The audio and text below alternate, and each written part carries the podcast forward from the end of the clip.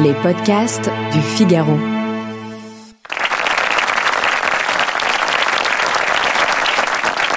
Bonsoir à tous, bienvenue au club Le Figaro Politique. Comme d'habitude, nous allons traiter ce soir euh, trois sujets. Le premier d'entre eux, c'est la rentrée parlementaire, puisque la session d'automne vient de commencer, visiblement dans une ambiance euh, assez électrique.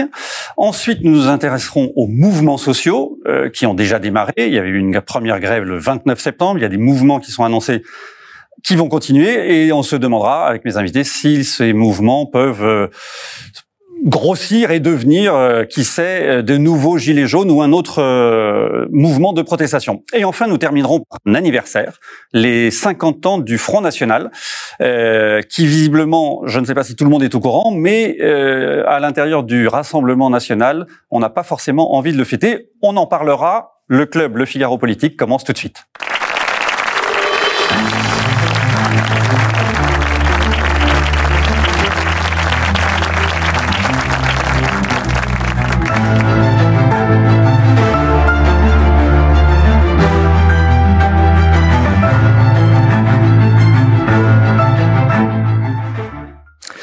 Je vous présente les quatre invités qui ont accepté d'être euh, parmi nous ce soir. Marie Viseau, bonsoir. Bonsoir. Vous êtes rédactrice en chef adjointe au Figeco. Pascal Pirino, bonsoir. Vous êtes Bonsoir, Carl. politologue, professeur à Sciences Po et votre dernier livre s'intitule Le populisme qui est paru aux éditions Que sais-je. À côté de vous, Paul Sugy. Bonsoir. Bonsoir, Carl. Vous êtes journaliste au Figaro.fr et euh, votre dernier livre est paru aux éditions Taillandier, L'extinction de l'homme, le projet fou des antispécistes. Et enfin, Wally Bordas, bonsoir. Bonsoir, Vous êtes journaliste au service politique du Figaro et auteur de Tout ça pour ça chez Plomb. Enquête au cœur de l'Assemblée nationale et ça tombe bien parce que on va beaucoup en parler et d'ailleurs on va commencer par vous si vous êtes d'accord parce que euh, comme je le disais la session parlementaire vient de démarrer il y a eu un premier euh, discours hier euh, sur l'Ukraine. Aujourd'hui c'était les questions d'actualité. Les premiers textes euh, ont commencé à être discutés. Et alors évidemment on se demande est-ce que octobre va ressembler à juillet? Autrement dit est-ce que le, la pagaille un peu qui avait été mise par la France insoumise va continuer? En tous les cas, c'est c'est plutôt bien parti pour que pour que ça se passe de la même manière. Alors hier, c'est vrai que ça a commencé dans une ambiance un peu plus euh, feutrée. Euh, le, dé- le le thème du débat s'y prêtait pas beaucoup. Euh, C'était la, la- la- guerre en Ukraine, le conflit russo-ukrainien. Euh, c'était donc c'était assez calme. Euh, Aujourd'hui, les premières questions au gouvernement ont, ont posé les choses, euh, ont montré les comportements de chacun, et on est revenu avec une même configuration, c'est-à-dire une Upes très agitée, euh, très tonitruante, très virulente, très bruyante, Oui. euh, qui a euh, attaqué euh, directement la majorité.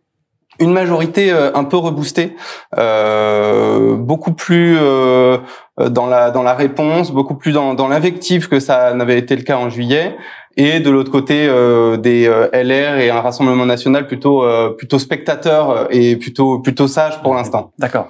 Il n'y a pas eu de session extraordinaire en septembre, ce qui est assez rare parce que d'habitude ils en profitent. En plus là, ils auraient pu passer un texte avec le 49.3. Euh, c'est une bonne chose parce que du coup, ça donne ce climat où les renaissances sont mieux préparées, ou alors euh, ils ont raté le coche peut-être? Qu'est-ce que Alors, vous en pensez? Si- S'il n'y a pas eu de session extraordinaire, euh, c'est surtout parce que le gouvernement euh, voulait mettre en place la fameuse nouvelle méthode euh, vantée par Emmanuel Macron, euh, celle de la concertation, celle de la discussion, voulait prendre le temps de bien préparer euh, les textes qu'ils allaient présenter à la rentrée, voulait Ouais. prendre le temps d'en discuter avec les oppositions. Il y a eu les dialogues de, de Bercy pour, pour le budget. Euh, c'est la raison principale pour laquelle il n'y a pas eu de session euh, extraordinaire. Et aussi, ça permettait aux députés qui ont eu euh, quand même un été chargé, ils ont travaillé jusque- jusqu'au 8 août, Ouais. euh, de euh, de se concentrer un peu plus sur leur circonscription, d'aller un petit peu plus sur le terrain. Ils n'avaient pas, pu- pas pu beaucoup le faire en juillet-août puisqu'ils étaient, ils avaient siégé très tard, souvent le week-end dans l'hémicycle. Ouais. Là, ils ont pu, ils ont pu un petit peu plus en profiter pour rester euh, sur le terrain. D'accord. Alors, justement, les sujets de cette session, les premiers, c'est beaucoup des sujets économiques et sociaux.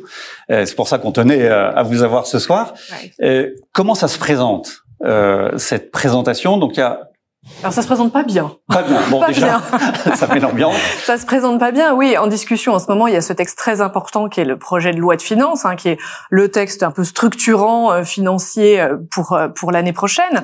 Euh, donc en ce moment, il est en examen à la commission des finances, Ouais. donc une première étape euh, dans le processus parlementaire. Euh, et à cette occasion sont déposés tout un tas d'amendements. Alors là, on est dans un vaste euh, cirque politique. hein. Chacun est dans son rôle, ça fait partie du jeu. Chacune des, chacun des groupes dépose euh, euh, des amendements pour modifier ce texte. Euh, donc là, c'est très très compliqué. La discussion n'est pas simple. Et il s'est passé quelque chose juste avant qu'on se retrouve là, quelques minutes avant qu'on descende, c'est que parallèlement à ce euh, à ce projet de budget, euh, la commission examine, l'Assemblée examinera aussi un projet de loi pluriannuel, c'est-à-dire qu'on s'engage en termes budgétaires sur plusieurs années. Euh, c'est vraiment un, un texte de loi qu'en plus on envoie à Bruxelles. Et euh, figurez-vous que la commission des finances a rejeté ce texte. D'accord. Voilà, euh, elle n'a pas été adoptée.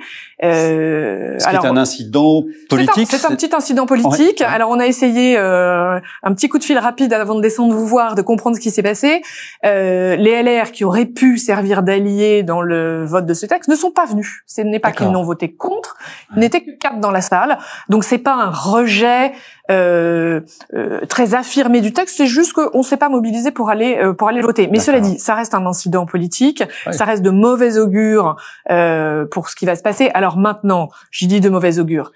On va être dans un jeu de compromis. Euh, le gouvernement lui-même est en train de, de déposer des amendements à son propre projet de loi pour satisfaire un peu euh, tout le monde. Le dialogue on- dont parlait Wa- Le- Wally tout à Le l'heure. dialogue dont parlait, euh, le dialogue de Bercy dont parlait Wally tout à l'heure. On va pas se leurrer, ça finira en 49.3 et vous l'expliquerez bien, bien mieux que moi. Mais comme dit Bruno Le Maire, le ministre des Finances, il y a une toute petite voie de passage pour essayer de trouver un compromis. On essaye quand même de le prendre. On donne un peu de gage sur les super profits. On reparlera, j'imagine, Ouais. de l'amendement sur les droits de succession euh, d'Aurore Berger, alors que le gouvernement avait dit on ne le fait pas cette année. Elle, elle rentre par le côté. Il faut aussi qu'il donne des gages à sa majorité. Il met des amendements sur les dépenses pour donner des gages à LR. Voilà, on Voilà. est dans cette période-là où euh, finalement euh, cette voie de passage qui n'aboutira pas, hein, mais euh, bon, ça va s'annoncer très compliqué. Tout ça. Bon. Mm. Vous vous y attendiez à ce que ça soit si compliqué? Euh, Oui. Finalement, ce que nous dit Marie Viseau, c'est que le Rassemblement national mêle ses voix Mhm. avec la France insoumise. Et ça, on s'y attendait pas forcément, non, euh, Oui. par rapport à leur attitude euh, de juillet? Si vous voulez, on ne pouvait pas s'attendre à ce que euh, le Parlement français devienne un Parlement euh, à l'allemande. C'est pas le genre de la maison, un Parlement où on discute calmement de- entre gauche et droite, entre libéraux et euh, chrétiens démocrates et socialistes et verts, euh, de compromis pendant des semaines et des semaines. Ça n'est pas le tempérament français. Euh, les Français ne sont, et surtout les députés euh, et les partis, sont très peu ouverts au compromis. Nous n'avons pas de culture du compromis. Mhm. Mais ce qui se passe fait que nous sommes obligés de le découvrir. Ce que disait Bruno Le Maire est assez exact. S'il y a une possibilité de compromis, ça vaut mieux que l'affrontement et les fanfaronnades euh, de tel ou tel groupe euh, euh, à l'Assemblée nationale. Et c'est ce que les Français, quand vous regardez les enquêtes, appellent de leur vœu. Mmh. Les Français, qu'ils soient de gauche comme de droite, disent écoutez, euh, c'est très bien. Au fond, le résultat de ces législatives a donné une chance au parlementarisme. Jusqu'à maintenant, on vivait dans un régime extrêmement présidentiel. Le Parlement maintenant a sa place. Eh bien, démontrez-nous que vous pouvez faire vivre ce Parlement, que le Parlement peut être un contrepoids euh, à l'exécutif. Donc ils ont Et là- voulu que les députés Bien sûr. parlent entre eux. Enfin, Bien sûr. ouais. Et donc les députés sont face à eux-mêmes. Et je suis sûr que euh, dans quelques semaines ou même dans quelques mois, ceux qui auront montré une certaine aptitude au compromis seront récompensés, et qu'en revanche, ceux qui joueront les lions irréductibles, je crois que c'était le terme, Indomptables. les lions indomptables, Corbière. Hein, c'est ce que Monsieur Corbière, député de la France insoumise, a dit, Ouais. seront sanctionnés. Euh, parce que euh, voilà, les Français se disent bon, à la limite, on peut être un parti protestataire pour euh, voilà euh, gagner euh, telle ou telle élection législative, mais une fois qu'on est dans une instance de pouvoir, il faut montrer un autre visage, Mhm. qui est le visage euh, d'un parti de gouvernement. Et là, le moins qu'on puisse dire, c'est que la France insoumise montre très peu euh, son aptitude à gouverner. Et à l'inverse, le Rassemblement national, Alors, lui, Le Rassemblement national, lui, est plus dans une stratégie où il continue sa euh, sa tâche de respectabilisation, comme on dit, qui a été euh, euh, en effet initiée maintenant, il y a de nombreuses années, avec l'arrivée de Marine Le Pen. Alors le processus n'est pas complètement complètement abouti, mhm. et on voit que le Front National hésite un peu entre deux stratégies. Par, par exemple, montrer de temps en temps que tout de même, on est des gens responsables et qu'on peut faire des compromis, mais enfin, voilà, que l'on ait tout de même une opposition et une opposition radicale Hein, et ils n'ont pas encore trouvé exactement où placer le curseur.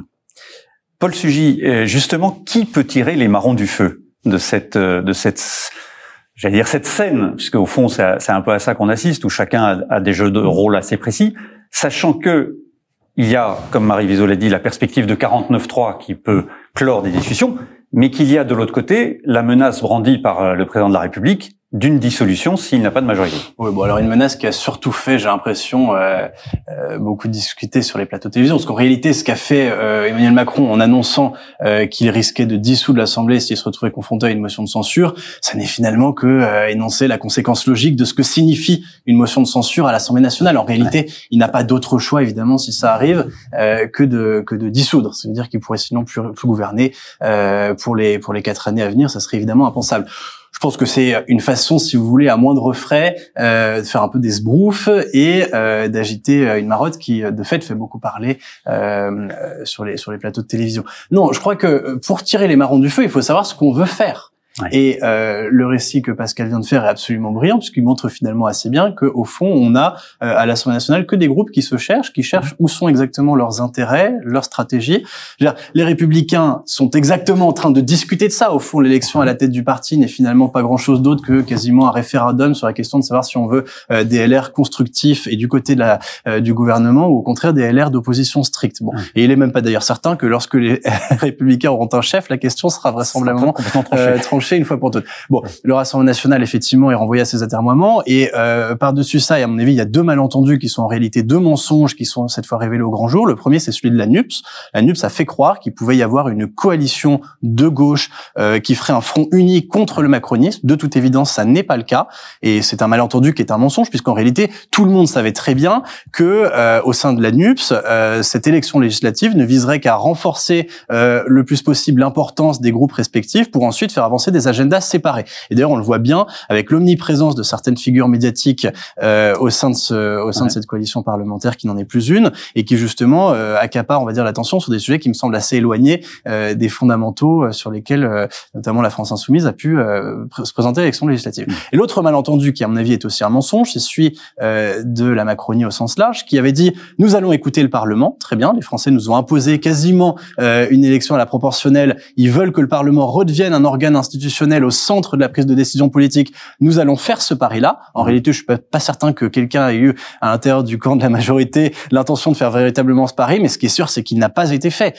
Moi, j'ai l'avantage par rapport à tous mes collègues de regarder encore avec très peu d'expérience la vie politique et parlementaire. Et du coup, je m'étonne un petit peu naïvement de voir finalement le décalage qu'il y a entre la rentrée politique, alors en plus de ça, la rentrée politique commence avec une rentrée médiatique, c'est-à-dire qu'en gros, dès qu'on a remisé le jet ski au vestiaire, on commence à reparler un petit peu des différents sujets dans, dans l'actualité politique, et puis ensuite, vraiment, vraiment, le, Conseil des ministres se réunit de nouveau, donc ça, ça nous renvoie maintenant il y a plus d'un mois, et puis après arrive, mais un mois plus tard, cette rentrée parlementaire, mmh suite en plus à des semaines où on a finalement discuté de toutes les opportunités qu'il y aurait de gouverner autrement, voire sans le Parlement, avec des arbitrages qui ont été faits généralement euh, au plus haut, euh, dans les petites réunions de l'Élysée, sur les questions de méthode qu'on a évoquées sur la façon, par mhm. exemple, de faire passer les retraites ou autre. Donc il y a une forme de mépris affiché et qui est difficile, à mon avis, euh, de cacher à l'égard du Parlement. Donc en réalité, là aussi, il y a un malentendu qui, à mon avis, aussi une forme de malhonnêteté, c'est-à-dire que personne n'a véritablement voulu donner au Parlement la place euh, que celui-ci entendait mériter pour une fois.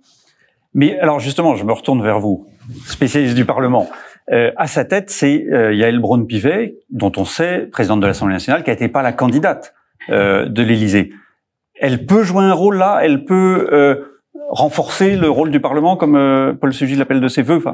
En, en, tout cas, euh, c'est ce qu'elle essaye de faire. Ouais. Euh, elle l'a montré euh, sur euh, sur la réforme des retraites, par exemple, euh, que le président souhaitait euh, souhaitait mettre dans le PLFSS, donc euh, à, à, la fin de l'année, en faisant entendre une voix totalement euh, différente de l'exécutif et en et en disant très clairement qu'elle n'y était pas favorable et qu'elle Ouais. préférait euh, que ce soit dans un projet de loi euh, plutôt que dans un amendement au PLFSS, euh, qu'elle préférait qu'il y ait de la concertation, que le Parlement soit respecté. D'ailleurs, elle-même, euh, ce- cette technique de, de l'amendement gouvernemental, elle avait déjà, il y a deux ans, quand elle était présidente euh, De la de, la commission. commission des lois, euh, fait euh, tout un rapport pour expliquer qu'elle souhaitait que l'amendement, le, le droit d'amendement du gouvernement soit limité, euh, à ce- comme ceux comme ceux des parlementaires, parce que le, le gouvernement peut poser des amendements tout au long euh, de toute la durée d'un d'un projet de loi. Donc oui, elle fait entendre une voix différente. Euh, oui, euh, elle est, elle est réellement impliquée dans, dans, dans, dans ce, voilà, dans, dans, dans, dans le fait qu'elle, euh, qu'elle souhaite que le, le Parlement euh, prenne un rôle beaucoup plus important. Euh, cela dit, euh, il n'est pas sûr que ça change, euh, que ça change vraiment quelque chose à la méthode, euh, à la méthode que souhaite mettre en place Emmanuel Macron et, et au, au respect, effectivement, comme le disait Paul, euh, très difficile pour l'instant de l'Assemblée nationale. Alors, on va terminer sur ce sujet, juste sur un, un- point peut-être sur le dialogue. Euh, on l'a, on l'a un peu évoqué. Euh, tout effectivement qu'il y avait cette volonté affichée, mais que la réalité est un, est un peu différente. Est-ce que dans les, dans les textes qui arrivent, on a l'assurance chômage, PLF, vous nous en avez parlé un peu. Il y a le projet de loi de financement aussi de sécurité sociale. Est-ce qu'on sent là des éléments d'un dialogue qui a eu lieu avant Il y a eu un mois parce qu'il n'y avait pas de session parlementaire extraordinaire. Ou est-ce qu'il va falloir reprendre tout euh, alors dans l'hémicycle pour euh, l'assurance chômage parce que ça a commencé lundi, ou en commission pour les deux autres textes? Alors, ce qui est sûr, c'est que chacun va rester campé sur ses positions. Ouais. Euh, en tout cas, les, les, les, les- sur les sujets struc- structurants. Mm. Euh, et on parlait tout à l'heure des dialogues de Bercy, qui était une bonne initiative. C'était on invite au ministère des Finances les parlementaires pour euh, discuter en amont avec eux d'un texte euh, de ce qui est important. Bon, ils ont dit c'est très bien, mais ça ne sert à rien. Euh, C'est-à-dire que le gouvernement reste sur ses positions, nous on reste sur les nôtres. Mhm. Euh, et ça risque de se passer comme ça sur tous les textes qui vont euh, qui vont suivre. Ouais. Euh, Même sur l'assurance chômage, il n'y a pas là. alors l'assurance, l'assurance chômage, qui est plus compliqué, ça va être les, ça va être de, de gérer les partenaires sociaux. Euh, comme c'est très compliqué euh, sur ce sujet avec les partenaires sociaux, il va falloir prendre en compte, en plus des différents euh, partis politiques, euh, les partenaires sociaux. Ça va Bon. pas être évident non plus cette affaire. Excellente transition avec notre deuxième sujet, puisque effectivement, euh, on va parler des partenaires sociaux, enfin de ce qu'ils veulent faire, parce que donc on a eu cette grève le 29 septembre, préavis pour le 6 octobre, cette marche euh, organisée, alors là c'est pas les partenaires sociaux, c'est la France insoumise le 16 octobre. Euh, tout ça se multiplie dans une France qui est préoccupée par le pouvoir d'achat. On va regarder un, tableau. C'est un sondage Ipsos qui est paru euh, cet après-midi dans chez nos confrères du Monde, qui montre la préoccupation des Français. 54% d'entre eux sont préoccupés par les difficultés liées au pouvoir d'achat. Et l'autre tableau qui me paraît euh, très important et sur lequel peut-être on, on va réagir, euh, Pascal, c'est montrer que 6% fran- seulement des Français se sentent proches d'une France satisfaite et apaisée, contre 58% qui se sentent proches d'une France mécontente. Alors ça agrège des mécontentements différents, bien sûr, mais ça reste quand même euh, plus une grande majorité de Français qui sont mécontents, et 36%, on a le tableau, qui sont proches d'une France en colère et contestataire.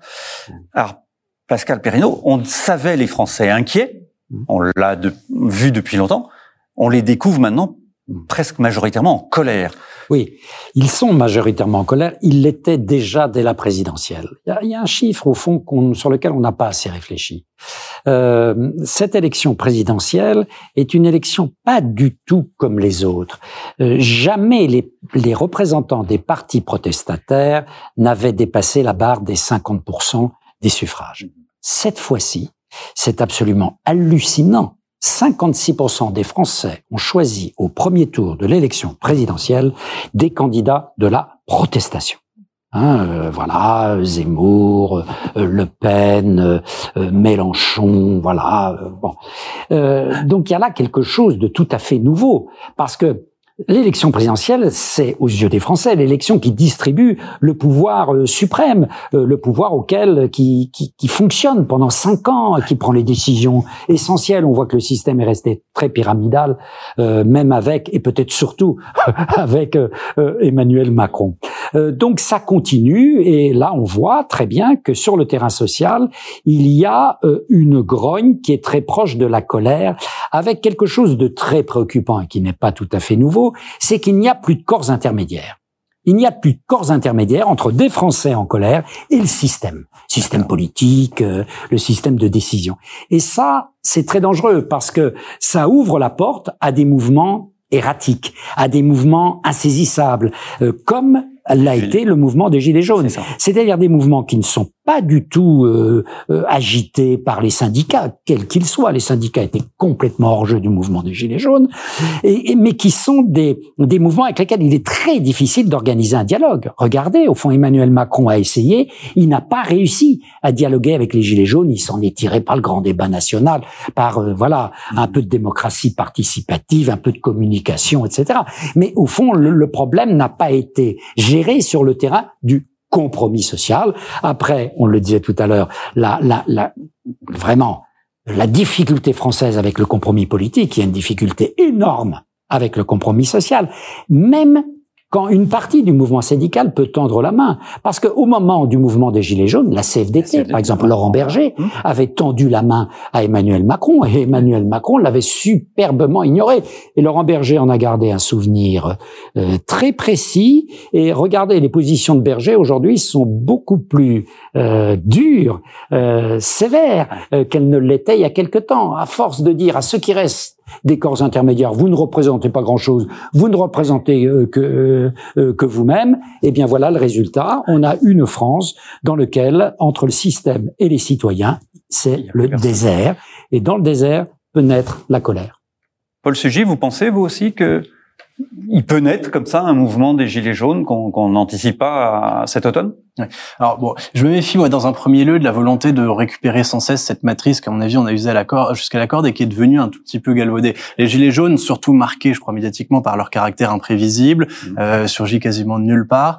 Et je crois que, alors, je, je partage évidemment hein, tout ce que vient de dire Pascal sur l'absence de corps intermédiaires. Maintenant, la question c'est un peu la poule et l'œuf. Je pense que cette disparition des corps intermédiaires, à mon avis, est plus le symptôme que réellement la cause euh, de phénomènes qui traversent la vie politique. Et j'en vois au moins deux. Euh, le premier et qui, à mon avis, aussi a un lien avec son caractère imprévisible, c'est le déclin des grandes idées politiques. Euh, on a essayé de tirer dans tous les sens le mouvement des gilets jaunes, savoir si c'était la résurrection d'une France traversée par une logique de classe qui euh, mhm. ressusciterait euh, malgré euh, sa disparition un temps des, des radars. Euh, on a parlé de cette France profonde, périphérique, périurbaine, ce que vous voulez, rurale, qui serait donc restée en marge des grands centres de la mondialisation. Tout ceci est certainement vrai, mais ce que cela révèle surtout, c'est que au fond, la vie politique française ne répond plus à une logique organisé par de, par de grandes idées, par de grandes euh, philosophies politiques auxquelles on, adhère ou que l'on rejette et qui ensuite permettent de comprendre comment est-ce que vont s'organiser un peu euh, les plaques euh, tectoniques. Donc ça c'est la ça c'est la première grande chose. et la deuxième c'est effectivement une forme de désengagement qui à mon avis d'ailleurs partie liée aussi avec ce déclin des idées, euh, des engagements qui ne se manifestent que par au fond deux possibilités, c'est-à-dire soit l'abstention évidemment, soit sinon la colère. C'est-à-dire qu'une fois que euh, l'abstention, qui est une forme de vote par les pieds, euh, ne fonctionne plus, que malgré tout on voit euh, que s'installent au pouvoir des personnalités qui sont malgré tout euh, rejetées par l'opinion euh, euh, publique, eh bien l'expression désorganisée, parfois même extrêmement violente de, de, la colère. Donc ces deux phénomènes restent évidemment très vrais. C'est-à-dire que la France des gilets jaunes est aujourd'hui la, la, la, même France qui va peut-être manifester contre contre la réforme des retraites. Cela dit, est-ce que les mouvements sont comparables? Il y a quand même une différence, c'est que euh, la réforme des retraites trouve des leaders naturels de la contestation, qui sont les responsables syndicaux dans un premier temps, les responsables politiques dans un second, lesquels d'ailleurs essayent de se tirer un petit peu euh, la bourre pour savoir qui aura euh, le, voilà qui aura le magot. Euh, et, et, et, je suis pas certain euh, que justement cette France des gilets jaunes soit tout à fait euh, sereine à l'idée de se remettre de nouveau dans la main de ces professionnels de la contestation qui au fond, euh, n'ont paru servir que leurs propres intérêts et pas ceux justement du peuple qu'ils étaient censés représenter. Ils ne voulaient pas de récupération. Ce qui était flagrant au moment des Gilets jaunes, c'était quand Jean-Luc Mélenchon, chacun Marine Le Pen disait je suis ou, ou un Laurent Wauquiez venant sur les ronds-points et au, fond ils n'en voulaient pas. Voulaient que personne ne les représente et ils portent leur parole. Mais ce mouvement, si vous voulez, il, peut y en avoir d'autres. Ça sera pas les Gilets jaunes, hein, ça sera autre chose. C'est des mouvements d'en bas. C'est-à-dire, c'est pas des mouvements qui sont euh, suscités par telle ou telle organisation syndicale, par tel ou tel leader, pas du tout. C'est des mouvements, en effet, euh, dont la genèse est lente, la cristallisation est lente, puis tout d'un coup, hein, euh, ça éclate. Mais ça correspond à un très vieux tempérament français. Hein, qui était le tempérament jadis euh, de la jacquerie, euh, euh, qui est le tempérament qu'on pourrait appeler un tempérament révolutionnaire, euh, où dans des difficultés particulièrement économiques et sociales, il peut y avoir la fédération comme ça de multiples mécontentements individuels qui font masse à un moment. Et là, vous avez vu, en citant les, les données d'enquête, combien les mécontentements sont divers et combien les mécontentements sont à la recherche euh, d'un débouché. Alors ce débouché ne sera pas facile à trouver, mais vous avez un vieux tempérament qui était le tempérament euh, rousseauiste, qui considère que même la souveraineté euh, populaire, disait Rousseau, ne se représente pas. C'est-à-dire, il peut pas y avoir de représentation. Et donc, on a forcément des mouvements qui sont des mouvements euh, erratiques, mais des mouvements très déstabilisateurs. Parce que n'oublions pas que le président de la République, euh, à, à l'hiver euh, du mouvement des Gilets jaunes, était dans une situation où il était au bord presque de la démission. Hein, il ne savait plus comment s'en sortir. Euh, Donc, euh, le côté disruptif de ce type de mouvement est redoutable. Il ne faut pas souhaiter que dans les semaines ou les mois qui viennent, on ait un mouvement de ce type. Oui, et pourtant, euh, l'étincelle n'est pas loin. Euh, l'étincelle des gilets jaunes, c'est taxe carbone, augmentation de l'essence. On n'a plus la taxe carbone, mais il y a l'augmentation de des prix de l'essence. Justement, pour, pour poursuivre avec ce que vous dites, c'est l'étincelle. C'est quel que soit le prochain mouvement, il est toujours provoqué par une étincelle. Alors effectivement, il y avait la taxe carbone et surtout les prix de l'essence avec euh, les gilets jaunes. Ça pourra pas être euh, euh, la même cause cette fois-ci, hein, le fameux bouclier tarifaire et les aides à l'essence. Les prix remontent là. Hein, les prix remontent un tout petit peu, mais mais, pas... mais avec cette aide de 30 centimes qui est passé à 18 centimes au 1er septembre. Euh, voilà, les Français n'ont plus n'ont plus la même impression, en tout cas celle qu'ils ont pu avoir il y a quelques mois, d'avoir un plein d'essence indécent en, en, en prix. Ce n'est pas revenu au niveau d'avant, mais c'est quand même moins indécent. Donc la prochaine étincelle, ce sera ce sera quoi? Parce qu'il faut se raccrocher à quelque chose pour me pour ne pas hmm. manifester juste pour manifester une colère qui est euh, euh, pour eux légitime. Alors qu'est-ce que ce sera? Euh, Alors si on parle de chiffres macroéconomiques, l'inflation, alors c'est terrible les chiffres macroéconomiques, c'est des moyennes parce qu'une inflation à 4%, bon c'est beaucoup, ça ne parle à personne, mais euh, on va être bassement terre à terre. Le, prix de pâte a augmenté de 15% en un an. Or, c'est un aliment de base. C'est l'aliment de base. Et pire, je suis encore plus bassement terre à terre, le prix de pâte marque distributeur a augmenté de 45% voyez les gens qui achètent le prix des, de pâtes marque distributeur. Est-ce que c'est autour de quelque chose comme ça que ça va se cristalliser? C'est pas facile à savoir. Hein. Euh, il y a parallèlement dans les entreprises de très fortes revendications sur les salaires. Euh, On parle avec les chefs d'entreprise euh, tous les jours. Ils nous disent bon, euh, on sent que ça monte très fort. On sait pas très bien sur quel pied danser. Alors est-ce qu'on va donner un peu de prime Macron? Est-ce qu'on répond à des demandes de hausse de salaire? Nous, on voit quand même nos on anticipe des factures d'électricité et d'énergie et de gaz qui vont exploser pour des PME. Euh, on discutait avec une très grosse PME il y a pas très longtemps qui a dit voilà euh, aujourd'hui je paye un million et demi de factures d'énergie au global. Je prévois un 9 millions pour l'année prochaine. vous voyez les, les, entreprises elles sont, elles sont aussi entre deux eaux, on leur annonce la récession pour 2023. Enfin, il y a tout, tout ce tout ce contexte un petit peu anxiogène aussi, mm. plus ces revendications salariales légitimes de la personne qui va acheter son son, son, son paquet de pâtes 15% mm. plus cher. Voilà, tout ça, c'est euh, autour de, de quel étincelle. Je suis bassement terre à terre, hein, mais autour de quelle étincelle ça se cristallise ces mouvements qui euh, euh, viennent d'un peu partout. Donc effectivement, vous avez parlé de la semaine prochaine. Donc c'est FO énergie. On a même les gilets jaunes manifestent samedi. Il y a une manifestation des Gilets jaunes de samedi, la semaine prochaine, euh, mi-octobre, la NUPES, enfin voilà. Mmh, mmh. Euh, Qu'est-ce qui va faire que tout le monde se, re- se rejoint autour de, de, de la vie chère, comme le dit la NUPES? Justement, je vous propose d'écouter un qui, lui, a très envie que tout ça euh, se, se mette ensemble et, et- et que les mouvements se prolongent. C'est le patron de la CGT, Philippe Martinez. Il était jeudi euh, dernier sur France 2. Pour nous, c'est le début d'un mouvement. D'ailleurs, il y, a, il y a des grèves qui ont commencé déjà depuis euh, le début de la semaine. Il faut que les salariés puissent décider dans les entreprises de continuer ce mouvement. Et, et nous, on fera en sorte qu'il y ait euh, soit de la continuité, soit d'autres journées très rapidement, parce qu'il faut euh, que le gouvernement puisse, le gouvernement et le patronat s'assoient autour de la table de négociation. Et sur les salaires, il faut que les salaires augmentent. Alors là, on parle de salaire. On- Il faut que les salaires augmentent. Voilà. Mais il y a aussi la question des, des retraites. Alors on sait que ça a été reporté, mais malgré tout, s'il y a des discussions, elles vont avoir lieu là dans cet automne. Euh, Pascal Perrineau parlait de, de Laurent Berger. Euh, il faut que le gouvernement essaye de l'amadouer, de le faire venir comme Sarkozy avait pu le faire, ou alors on sait que c'est pas la peine parce que bah, voilà, il est trop fâché qu'on n'y arrivera pas. Les deux, mon capitaine.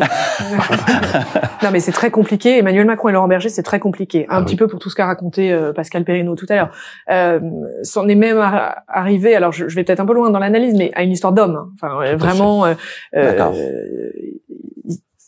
c'est irrationnel, quoi. c'est- plus- compliqué. Bah, il y avait du rationnel et puis euh, il y en a peut-être un petit peu euh, moins aujourd'hui. Bon, après les retraites, euh, Laurent Berger, alors là c'est vraiment une question de fond et, et, et vraiment il n'en demandera pas, il en, il en veut pas. Mhm. D'accord. Voilà. Euh, donc l'allié potentiel, On ne l'a pas aujourd'hui. on l'a pas aujourd'hui. Ouais. Alors, je me retourne vers vous parce qu'au fond, s'il y en a qui sont en contact direct avec euh, les électeurs, euh, les citoyens, abstentionnistes ou pas, qui rencontrent sur les marchés dans leur circons- circonscription, et vous nous avez expliqué qu'il n'y a pas eu de session extraordinaire justement pour qu'ils puissent aller voir leurs électeurs, être à portée de baffe, comme disait l'autre, qu'est-ce qu'ils vous disent? Est-ce qu'ils disent qu'ils voient des Français inquiets ou ils voient des Français en colère? J'imagine évidemment que l'impression sera peut-être différente selon que vous nous parlez d'un député LFI ou d'un député Renaissance, mais voilà. Quel sentiment vous avez de ce que vous disent les parlementaires? Exactement. Justement, les, les, les députés LFI, euh, j'en j'en ai rencontré pas mal pendant pendant ce mois de septembre, Ouais. et, et eux, leur agenda, leur agenda, il était clair. C'était rencontrer les syndicats, rencontrer, rencontrer euh, les, tous les leaders syndicaux pour essayer d'attiser un peu les choses, pour essayer de de, de, de, de, de, de créer quelque chose, de créer un mouvement Mm, euh, autour euh, au- au- autour de, de toutes ces contestations euh, qui existent. Ça a Et les pas faire pris. venir à leur marche du, Voilà. du 16 octobre, hein, c'est ça, ça. ça a pas pris. Ça, Pour l'instant, ça n'a pas pris. Euh, il promettait une rentrée sociale très agitée. Euh, pour l'instant, on l'a, on ne l'a pas vu. Euh, et de l'autre côté, effectivement, euh, il y a les parlementaires euh, de la majorité qui eux euh, sont très prudents, très inquiets, comme le gouvernement d'ailleurs, qui regarde euh, chaque euh, chaque chose qui, qui peut se passer euh, avec énormément de méfiance. Euh, c'est pour ça que la réforme des retraites a été reportée. François Bayrou, quand il quand il fait sa sortie euh, Ouais. euh, et, et qui et qui euh, et qui s'écarte de la ligne tenue par Emmanuel Macron, c'est parce qu'il sait que dans l'opinion publique, euh, ça va pas passer cette réforme s'il n'y a pas de concertation, etc. Euh, c'est le cas aussi sur euh, euh, la, la crise énergétique. Il y a énormément de craintes autour de ça. Euh, est-ce que l'hiver va être difficile en fait? Est-ce que est-ce qu'il est-ce qu'il va y avoir des problèmes dans les foyers? Est-ce que est-ce qu'il va y avoir des coupures d'électricité? Euh, Est-ce que la, la facture va augmenter? Euh, Ça, c'est des préoccupations qui, qui, qui remontent énormément euh, euh, auprès des, des, des parlementaires. Et justement, eux, euh, dans le Parlement, ils alertent le gouvernement sur sur sur, sur ces problématiques-là, et ils sont très inquiets. Et on on sent que leur inquiétude n'était pas sur cette fameuse rentrée sociale de septembre-octobre, mais qu'elle est plutôt sur la fin de l'hiver, sur le, sur janvier, février. D'accord. Ouais. Euh, au fond, ça recoupe un peu euh, ce que disait notre maître à tous Raymond Soubi en matière euh, sociale. Il disait on nous promet toujours des rentrées sociales euh, chaudes et euh, ça, ça n'est quasiment jamais le cas. Alors, les gilets euh, jaunes c'était plus tard que En la tout, en rentrée tout cas, c'est jamais aussi cataclysmique que ce qu'on Que ce qu'on- rarement aussi ouais. cataclysmique. Alors, après, il y a des choses qu'on voit pas venir, hein, euh, euh, puisqu'on parle de gilets jaunes. Mais euh, mais là où euh, où elle y a raison, c'est les Français sont aussi extrêmement inquiets de leur facture de de chauffage. Oui. C'est- Et ça, ça, c'est ça, ça, ça venir. contribue aussi. Euh, encore, une fois, est-ce que ce sera l'étincelle? Euh, Le gouvernement fait tout pour que ce ne, ce ne soit pas. Il dépense, euh, déverse des milliards hein, justement pour euh, pour euh, éviter ça. Mais voilà, on, on ne sait pas. Parce que pour l'instant, il y a quelques bonnes nouvelles. Hein, tout de même, dont il faut parler. Euh, sur euh, pour, quand il y a la taxe d'habitation, ben, elle a beaucoup baissé. Euh, la fin de la, la redevance. Vous avez, raison. ça arrive là en ce moment dans les semaines. Ça arrive. ça arrive. Alors, il faut lire, faut lire en détail la taxe d'habitation parce que les, les, gens ont oublié. Mm. Mais le gouvernement a mis trois lignes discrètement en bas qui expliquent que tout de même la douloureuse a beaucoup, beaucoup, beaucoup baissé. Mm. Mais ensuite, euh, l'oubli des Français euh, là-dessus va être extrêmement rapide. Et je crois que l'épreuve de vérité, en effet, c'est euh, sur le chauffage, mmh. sur les factures d'électricité, de fuel, etc., où les tensions, d'ailleurs, ont déjà commencé. Hein. pour les PME, c'est clair mmh. qu'ils consomment énormément d'énergie, et les Français maintenant vont le voir au niveau de leur budget familial et individuel. Et là, ça va être redoutable. Et on voit d'ailleurs les, les boulangers, les boulangeries commencent à à, à stresser sur le prix ah entend, du pain. et ça, ça rejaillit sur les gens. Oui, et puis ils ont en plus cette petite musique qui a traîné à un moment. Euh, si on voit que vous ne faites pas d'efforts, on coupera de manière euh, aléatoire le courant pour les gros consommateurs. Alors évidemment, c'est beaucoup plus compliqué que ça et que personne ne va avoir son courant coupé comme ça du jour au lendemain. Mais les gens ont eu cette petite musique en tête en se disant « Ouh là là, qu'est-ce qui va nous arriver ?» Ça a contribué aussi sur cette histoire d'énergie à euh, ne pas euh, totalement euh, apaiser la situation. Oui, c'est ça. C'est vraiment l'étincelle qui peut, mais, qui peut, qui devrait inquiéter Macron. l'étincelle, et l'étincelle est le carburant, si on refile à la, métaphore, la métaphore technique. C'est-à-dire que euh, moi, je, je, continue de penser, si vous voulez, que euh, on mesure, à mon avis, pas assez le poids du désengagement politique. C'est-à-dire que euh, la part euh, de personnes qui sont prêtes à descendre dans la rue pour des sujets qui sont relatifs au chauffage, que ce soit les mm. retraites, que ce soit même l'assurance chômage, etc., à mon avis, ne cesse de se réduire. Donc, si vous voulez, peu importe euh, quel soit le sujet d'étincelle, ce qui compte à la fin, c'est vraiment ce qui va ensuite maintenir une contestation contestation sociale suffisamment virulente et suffisamment longue pour vraiment proposer une épreuve de force. Et par ailleurs, parce que là, on fait un petit peu semblant au fond de jouer euh, au faux surpris, mais on sait de toute façon que ces réformes-là, que ce soit les chômages ou les retraites, elles vont susciter une colère. Elles l'ont suscité par le passé, parce que quand même l'histoire de Macron et des retraites est déjà assez longue, mmh. et que euh, ce sont des sujets qui seront tendus. Donc la contestation, elle va avoir lieu. Au fond, la véritable inconnu, à mon avis, c'est plutôt qui est-ce qui va aller euh, soutenir Emmanuel Macron et sa réforme. C'est ça qui permet de tenir et ensuite d'aller jusqu'au bout d'une réforme. C'est de savoir sur qui on peut compter, sur quel noyau dur de fidèles on peut s'appuyer pour dire regardez, cette réforme est nécessaire pour faire avancer le pays. Et là où je crois vraiment, au-delà de tous les phénomènes de contestation syndicale, politique, parlementaire, etc. qu'on vient d'énumérer, en plus de ça, le mécontentement ou l'inquiétude des Français qu'il s'agit évidemment pas de minimiser, là où Emmanuel Macron surtout s'est tiré une balle dans le pied, c'est qu'il a créé au fond une telle incompréhensibilité autour de son intention réelle, des, même des raisons qui le poussent à vouloir légiférer. Alors il y a eu toute cette cacophonie sur ce que disait véritablement le rapport sur les retraites. Est-ce qu'il y a le feu au lac ou pas? Est-ce que ça va être 2 milliards demain et 12 milliards dans 10 ans de déficit si on fait rien? Ou est-ce que c'est moins, etc. Déjà là, on n'y comprenait plus rien parce que tous ceux qui avaient lu le rapport en faisaient des conclusions différentes. Et d'autre part, Emmanuel Macron a à peu près envisagé toutes les possibilités de réforme possibles, que ce soit une réforme paramétrique, une réforme, euh, le, la création d'un système universel, que ce soit une mesure d'âge. Mais alors est-ce que c'est par l'allongement des durées de cotisation ou par le recul de l'âge légal de départ à retraite, à la fin, il va faire des arbitrages. Forcément, il faut bien que la réforme ait un contenu et quelque, chose dedans. Mais ça veut dire qu'il va nous dire quoi? Il va nous dire ce qu'il y a dans le texte là, c'est nécessaire et on peut pas faire autrement, alors que justement, il a envisagé toutes les autres alternatives possibles. C'est quand même mhm. surprenant comme façon de procéder. Ce qui fait qu'à mon avis, je crois que vraiment, c'est d'une part euh, une contestation qui pourrait être prévisible, sera peut-être pas aussi euh, aussi faramineuse que cela, mais qui malgré tout va euh, probablement tenir dans la durée, parce que les mécontentements sont profonds et tenaces. Mhm. Mais qu'en revanche, surtout Emmanuel Macron pourra pas compter sur grand monde derrière, dans le cœur de l'hiver, voilà, pour effectivement euh, assurer ses arrières. Alors, Bon, on n'en sait pas plus évidemment parce que par définition on ne peut pas euh, imaginer ce qui peut se passer. Il y a quelque chose, en revanche, que dont on sait qu'il va se produire, c'est l'anniversaire euh, du Rassemblement national, les 50 ans euh, du Front National. Alors, euh, on avait le choix entre les 50 ans de la série Amicalement Vôtre, qui a été créée aussi en octobre 72. Euh, bon, finalement, on s'est dit que parler quand même du RN me semblait plus politique et puis plus lié à la France. Et pourtant, on a l'impression qu'ils vont pas, ils n'ont pas tellement envie de, de, le fêter, pas tellement de flonflon ni de cotillon. Écoutez ce qu'en disait il y a quelques semaines Louis Alliot chez nos confrères de France Info. Est-ce que vous allez faire la fête? Non, on va pas faire la fête, mais je pense qu'on va marquer le coup par un, colloque pour expliquer réellement ce qu'est euh, le, le, Rassemblement national. Vous inviterez Jean-Marie Le Pen ou pas? Non, fait, je, non, parce que il- aujourd'hui, il ne pense pas comme nous. Donc, euh, il nous critique. Il dit que on- pratiquement tout ce qu'on a fait avec Marine, en tout cas tout ce qu'elle a fait, c'est mal. Il a toujours été contre. Il s'est toujours mis avec nos- les opposants historiques de Marine euh, au sein du front et en dehors du, du front. Donc euh, voilà, non. Alors, service minimum, Pascal Perrineau, euh, est-ce à dire que le Rassemblement national n'assume pas l'héritage du Front national Oui, ou du moins, il a envie de le travestir, euh, de le cacher.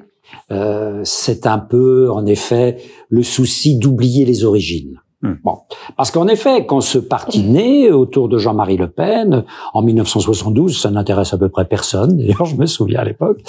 Euh, euh, c'était quoi? Ben, C'était en effet une organisation qui était euh, néofasciste, hein, voilà, réellement euh, euh, Occident, qui avec quelques nationalistes regroupés autour de Jean-Marie Le Pen voulait se donner une façade présentable pour rentrer dans le jeu électoral. C'était ça l'objectif euh, du Front National, et ça ne marchera pas puisque Jean-Marie Le Pen sera candidat à la présidentielle de 74 et fera 0,7% des voix. Donc ça ne marche pas.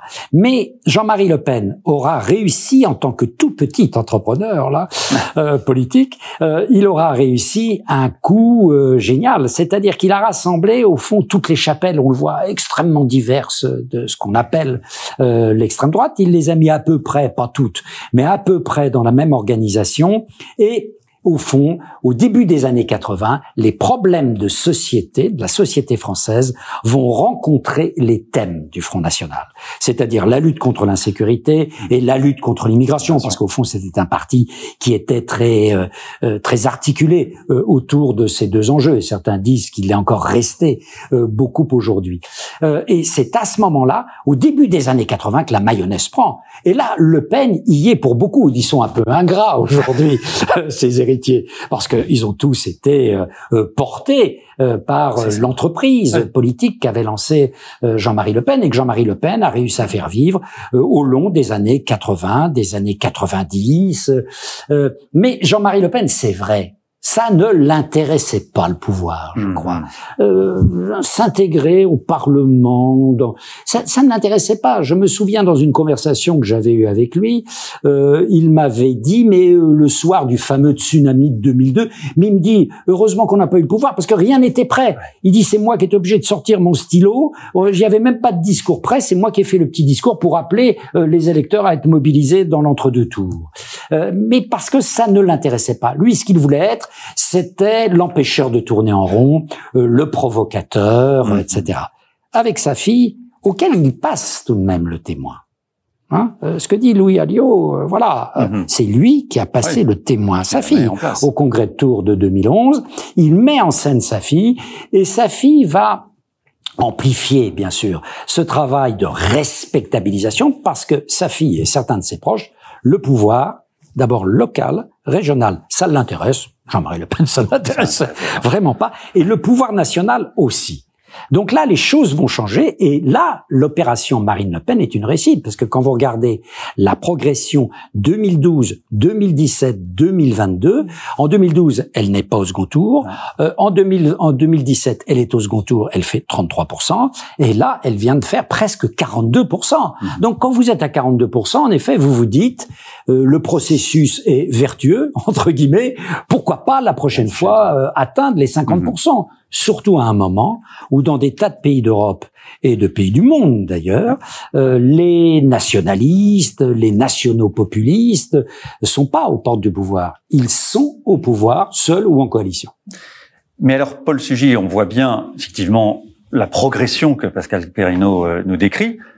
On parlait d'un plafond de verre tout le temps euh, qui semble euh, se relever à chaque fois, mais il y avait ce problème de la dédiabolisation qu'a initié Marine Le Pen en essayant d'effacer Jean-Marie Le Pen, et donc on comprend bien pourquoi ils veulent pas trop euh, fêter non plus l'anniversaire. Est-ce que cette dédiabolisation, vous direz qu'elle a finalement bien fonctionné, ou qu'elle elle, elle peut ressurgir à tout moment. On a vu dans l'entre-deux tours que ça les a surpris. Oui. Alors je pense en fait que la dédiabolisation en tant que telle, euh, à mon avis, procédera moins des efforts que feront Marine Le Pen, ses amis et ceux qui ensuite prendront euh, la suite évidemment à la tête du parti, euh, parce que la diabolisation n'était pas une logique, si vous voulez, interne à l'histoire euh, ou aux idées défendues par le euh, Front National, que dans son rapport au reste de la société politique et même à euh, la mémoire traumatique en France, notamment du pétainisme et de la collaboration. Mmh. D'ailleurs, on voit bien que en Europe, alors on parle beaucoup maintenant du retour des unions des droites ou de l'union entre les droites de gouvernement et les droites dites extrêmes dans beaucoup de pays. Au fond, il y a deux pays qui résistent vraiment à cette logique. Vous avez bien évidemment la France. On a pensé à un instant que euh, Marine Le Pen arriverait à dédiaboliser définitivement le parti. Évidemment, l'élection le, présidentielle qu'on vient de vivre vient de prouver le contraire. Et d'autre part, vous avez l'Allemagne. C'est-à-dire en fait les deux pays, si vous voulez, qui ont été le marqué euh, le plus euh, euh charnellement qui soit possible par euh, l'acoquinement avec euh, euh, des forces fascistes, nazies, qui ont évidemment traumatisé durablement la, la, la mémoire euh, de ces pays. Mais euh, en Italie, même en Espagne, on voit le parti Vox qui finalement euh, réussit une entreprise de dédiabolisation beaucoup plus convaincante parce que ce sont des pays qui ont des rapports beaucoup plus ambigus avec ici le fascisme, là le franquisme. on a vu aussi dans les pays nordiques qui n'ont pas du tout cette histoire-là à quel point les lignes pouvaient bouger beaucoup plus mhm. facilement et comment en seulement quelques années, c'est impressionnant de rapidité ce qui s'est passé en, en, Suède, la façon dont l'extrême droite s'est complètement sortie du, corner. Donc, il y a quelque chose qui est propre à la société française. Et ça, Marine Le Pen et ses successeurs n'y pourront jamais rien. Il y a rien qu'à voir, et je rejoins un peu ce que je vous disais tout à l'heure sur le déclin des idées politiques. Je crois que euh, la dédiabolisation, la diabolisation du, du Front devenu le Rassemblement National ne sont au fond que des variables dépendant de la façon dont on va en politique s'engager avec ou non de grandes idées. Aujourd'hui, il y a de fait un déclin de ces idées-là qui font que le vrai dénominateur commun au fond de tous ceux qui se sont engagés en politique euh, depuis une vingtaine d'années, c'est le rejet du Front National et le fait qu'il soit aux portes du pouvoir depuis maintenant le 21 avril 2002 avec cette menace qu'un jour il puisse même s'en emparer, eh bien, donne une intensité nouvelle à ce front contre le, le fascisme. Je pense que vous pouvez pas discuter, alors je m'adresse à, à Wally qui rencontre certainement plus de parlementaires que moi, mais vous pouvez pas discuter avec un parlementaire de la génération actuelle, quelle que soit par ailleurs sa couleur politique tant qu'il n'est pas du RN, qui ne vous dise pas à quel point le 21 avril 2002 a marqué son parcours. C'est le traumatisme collectif, et c'est vrai dans les rangs de la NUPS, comme c'est vrai dans les rangs de la majorité, etc. Pour eux, lorsqu'ils n'ont plus de grands projets à défendre, lorsque les grandes idées ont connu leur crépuscule, il restait ce, ce repère-là et qui fera que la, la, logique, si vous voulez, du Front républicain continuera indéfectiblement à chaque fois euh, que mmh. euh, le Front national euh, ou euh, ses euh, successeurs se se, présenteront aux portes du second tour. Donc Marine Le Pen a été au bout de ce qu'elle peut faire vis-à-vis de cette logique-là. Euh, son histoire, au fond, à mon avis, est beaucoup plus complexe que celle que l'historiographie officielle essaye d'en faire. Et d'ailleurs, c'est assez amusant de voir que l'anniversaire qui va être fêté demain, 5 octobre 2022, ressemble étrangement aux conditions dans lesquelles le Front National s'est créé il y a, il y a un demi-siècle, c'est-à-dire dans une cave avec euh, quelques dizaines de personnes qui, au fond, ne sont pas d'accord sur grand-chose, euh, parce que c'était ça aussi le Front National des débuts. Il y avait Occident, euh, il y avait effectivement ces, euh, ces, ces, cohortes de euh, néofascistes. Et en fait, Ordre Nouveau, qui était le, le successeur du, du, du, grand groupe Occident et qui a voulu effectivement se présenter aux élections sous une mhm. bannière plus présentable. Mais vous aviez aussi euh, tous ces anciens gaullistes que la guerre d'Algérie a précipité dans le camp adverse, donc au fond des centristes venus de la droite modérée qui ont voulu se retourner contre le général de Gaulle euh, et qui ont mhm. composé aussi le Front National dès ses débuts avec Georges Bidault. Et puis vous avez Roger Hollande et Jean-Marie Le Pen, au fond, qui représentent entre les deux ni un courant véritablement nationaliste, ni un courant seulement anti-gaulliste, mais un courant, on va dire, patriote, très marqué par euh, les traditions, euh, évidemment l'importance de l'armée aussi. Et donc, tout, finalement, tous ces courants ont cohabité avec un programme commun extrêmement light. Alors, à l'époque, il était un peu plus libéral parce qu'il s'agissait d'en finir avec la fonction publique, notamment euh, à l'école. mais, mais c'était aussi, c'était un programme d'anticommunisme. Hein. Mm. C'est ce que d'ailleurs Marine Le Pen a un petit peu euh, laissé de côté ensuite dans la façon dont a fait évoluer le parti. Et puis, vous aviez évidemment ce rejet viscéral de l'immigration, en plus marqué par le contexte de la guerre d'Algérie qui était très spécifique. Et puis, euh, derrière, cette volonté aussi de défendre des valeurs traditionnelles, notamment la famille, etc. Mais au fond, toute cette complexité n'a pas cessé d'évoluer avec le parti. Aujourd'hui encore, ça reste un parti qui est divisé sur quasiment tout. Il n'y a rien qu'à voir. Alors, euh, par exemple, sur ces questions, on parle de la famille, des valeurs sociétales en général. Comment est-ce qu'ils se tirent aussi la bourre les uns les uns les autres C'est un parti qui est au fond infiniment plus complexe que ce que l'histoire officielle essaie d'en faire. Et c'est peut-être pour échapper à cette complexité que le Front National ne veut pas forcément fêter son anniversaire. Mais est-ce que le fait qu'il soit présidé en décembre par quelqu'un qui ne sera pas directement de la famille Le Pen alors Jordan Bardella favori ou Louis Alliot, est-ce que ça, ça ne va pas faire passer le Rassemblement national dans dans une autre dimension euh, où justement on ne pourra pas à eux leur reprocher tout ce que on peut reprocher à Marine Le Pen et à Jean-Marie Le Pen Non, je, je, le crois assez peu. D'abord, il y a rien qu'à voir la façon dont Éric Zemmour a pendant quelques mois au cours de l'année précédente, quand euh, la cour des sondages s'est un peu inversée entre son parti et, et le Rassemblement national, comment est-ce qu'il a endossé au fond euh, ce costume euh, de l'adversaire fasciste Et de toute façon, quel que soit le nom du parti, quel que soit le nom de famille de celui euh, qui euh, le dirigera, ce mmh. sera toujours ça, ce sera toujours ce rôle-là. Et d'ailleurs, on le voit à l'Assemblée nationale ils sont certes 89, mais ils sont un peu ostracisés, non? Moi, je trouve leur comportement euh, très intéressant. Ils savent que euh, actuellement tous les regards, en tout cas beaucoup de regards, sont braqués sur l'Assemblée nationale, plus que jamais. Euh, eux, ils sont arrivés, ils étaient euh, pour la plupart quand même nouveaux. Hein. Il, y a, il y a des, personnes qui ont, voilà, qui ont été élus, qui, qui avaient, enfin, s'attendaient pas à être élus, hein. très peu de politiques, qui s'attendaient pas à être élus, et qui euh, finalement sont très inexpérimentés, comme ce fut le cas euh, euh des, des LREM euh, il y a il y a cinq ans, comme c'est le cas de certains de, de, de l'ANUPS. Et eux, ils arrivent là, et bon, ils sont ils sont chefés vraiment comme il faut par Marine Le Pen, qui qui, qui tient le groupe d'une main de maître. Euh, et donc ils sont dans l'observation. Ils sont dans l'observation. Eux, ce qu'ils disent, c'est voilà, nous, euh, on n'est pas sectaire. Euh, contrairement à ce que vous pensez, on mange pas d'enfants, on mord personne. Euh, on va, on va pas dire non par principe.